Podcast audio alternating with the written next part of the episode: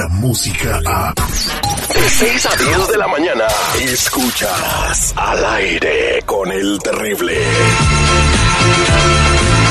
Estamos de regreso al aire con el terrible al millón y pasadito con la abogada de inmigración más hermosa del planeta Tierra. Ella es la abogada Nancy Reyes Guardera de la Liga Defensora.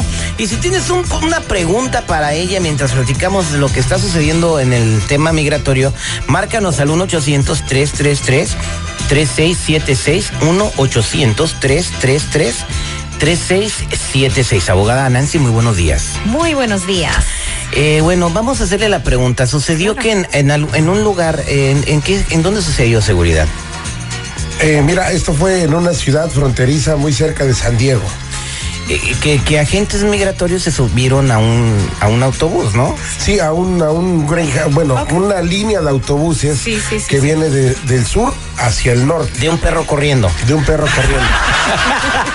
bueno, y aquí lamentablemente ocho de los pasajeros Sí. pues tenían, este, no tenían documentos y uno de ellos había entrado varias ocasiones de manera ilegal a Estados Unidos Oh, sí. y al final al correr su récord salió con que era integrante de una de las bandas más peligrosas de El Salvador. Oh, oh. Bueno, pues ya saben la maña, ¿no? Bueno, eh, ese es el que se tenían que haber llevado, no los demás que no hicieron nada. Pero bueno, la pregunta para usted es, abogada. Claro. ¿Puede ICE detener un camión, por ejemplo, cuando va la gente para Las Vegas o para Phoenix o que van de, de, de- de Chicago para Michigan? Eh, ¿Se puede subir, pueden detener el camión de ICE y subirse a revisar documentos? ¿Pueden estar, por ejemplo, en las estaciones de- del CTA, el Union Station, y detener personas e identificarlas? ¿Sabes qué? Es cierto, sí pueden, tienen el poder para parar a cualquier persona. Lo que no pueden hacer es hacer el perfil racial. Eso no lo pueden hacer, pero sí pueden parar cualquier autobús, ah, pueden estar en cualquier estación, pueden estar en cualquier calle y decir, aquí vamos a hacer como ah, parar a todos que pasen ahí a preguntarles la información que ellos quieren. Y ese es la- la el estatus inmigratorio pero es la clave es que no pueden as- eh, enfocarse en un grupo simplemente porque se miran como que son latinos o son inmigrantes. O sea- y ahí está el argumento que los abogados hacen que si solo están parando a latinos y dejan pasar tal vez a unos que, que no se miran latinos entonces es el perfil racial. Entonces el argumento que los abogados hacen aquí la clave es tener representación estas personas que pararon en el autobús las personas que no tenían vamos a decir um, well, si habían- hispanos. vamos a decir que había muchas personas unos se parecían como americanos, rubios o lo que sea, pero tal vez no los pararon a ellos y no les preguntaron, pero solo les preguntaron a los latinos. El abogado va a argumentar en el procedimiento de deportación que ellos estaban haciendo exactamente eso, el perfil racial. Entonces no deben de estar en procedimientos y vamos a intentar tirar el caso completamente. Bien, abogada.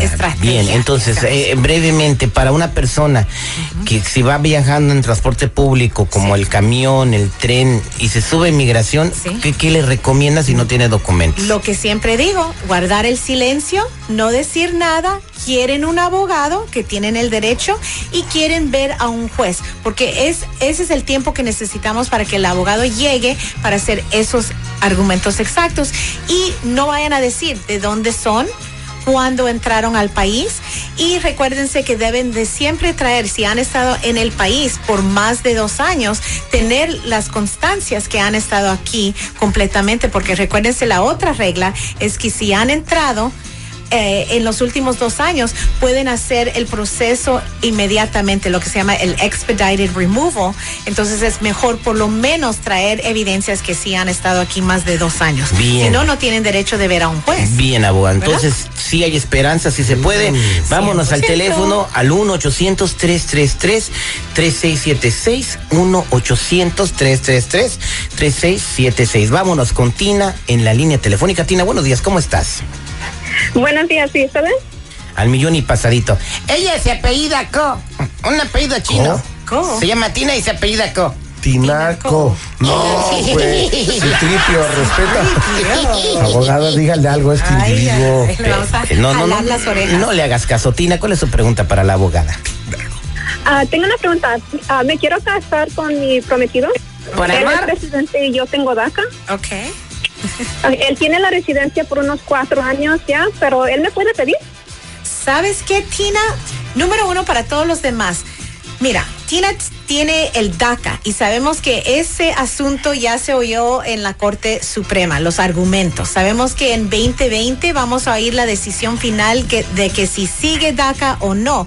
Pero para todos los que tienen DACA, tienen que encontrar el modo de arreglar ya algo más permanente como la residencia permanente y como lo está haciendo Tina.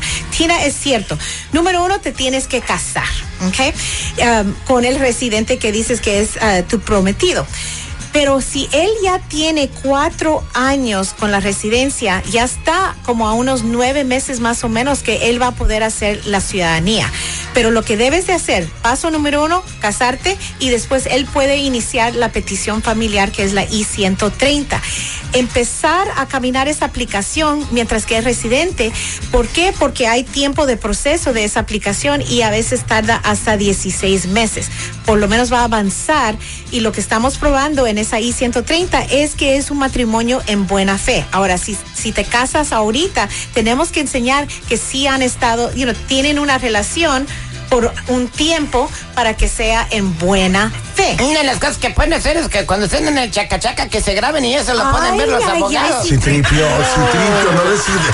Oye, Hablando de chaca chaca, ¿qué no, es eso? olvídense de eso, de que se graben y se le enseñen los No, abogados. no, no quiero ver nada de nada más este Ni los oficiales quieren saber eso, no. Pero tienen que tener esa, esa constancia de evidencia de, buen, ah, de buena fe, que el matrimonio es en buena fe. Ya teniendo eso caminando, en el futuro, ya pronto, tu, esposo, tu futuro esposo debe de archivar la aplicación de la ciudadanía, entonces se va a avanzar y vas a poder seguir ese trámite más fácil. Pero la gran pregunta va a ser si entraste legalmente al país o no, porque si entraste ilegal, obviamente vas a tener que hacer el proceso. Aunque consular. tenga DACA. Aunque tenga DACA. Lo, lo, lo único es que si los que tienen DACA y anteriormente pidieron el permiso, lo que se llama Advance Parole, para salir y reentrar, entonces tienen una inspección, una entrada legal, sí pueden arreglar aquí adentro Ah, pues con quedó. un esposo ciudadano. Quedó muy claro. Oiga, Gagana, yo, este, ¿cómo se llama ella? Tina, ¿da? Tina. Tina. eh, Mi amigo el Justin, ahí de los que llegaron a vivir ahí donde vivo yo en el Escuí Roda. El, el Justin anda cobrando dos mil por casarse con personas, ¿verdad? Entonces, quiero hacer el anuncio.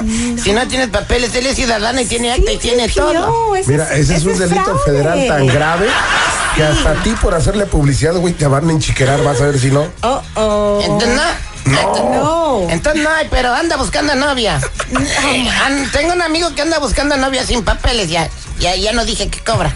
Oh, C-3PO. Tina ya tiene su prometido, ella no necesita. No, pero hay más que tiene necesidad. Y se va a casar por verdadero amor Sí, a los papeles.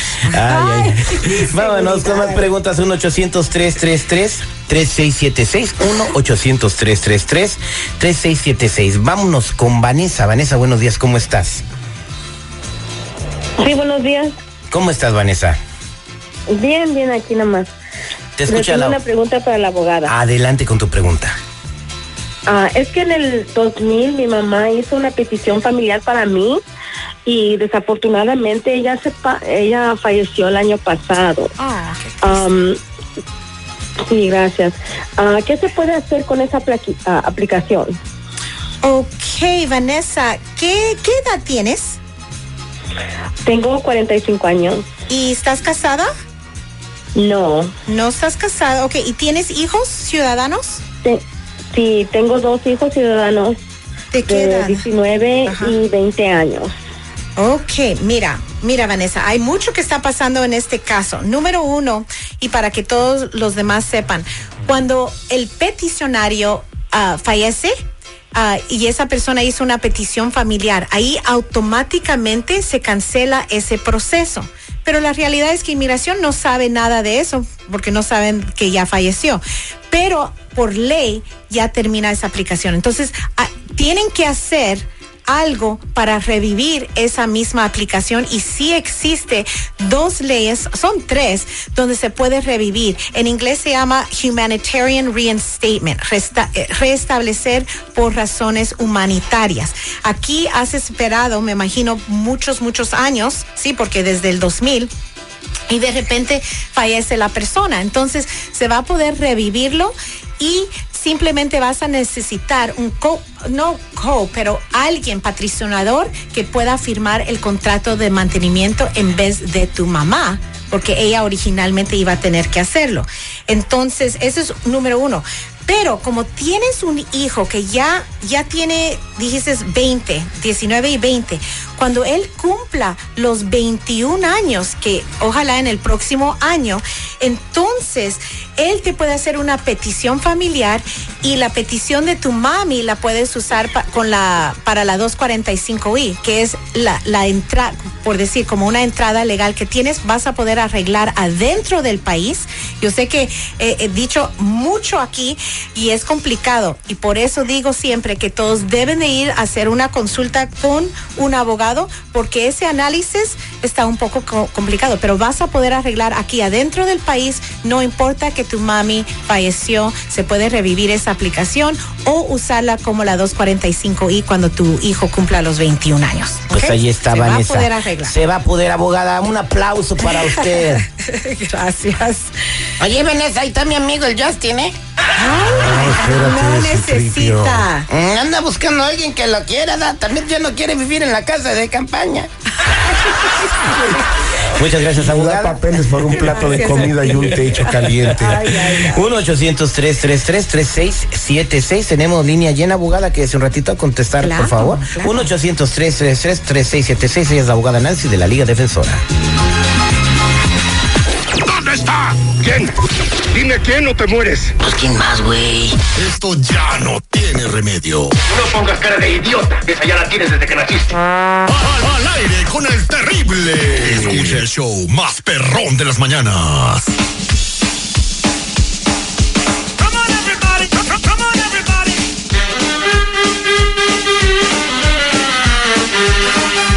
En minutos, señores, al aire con el terrible.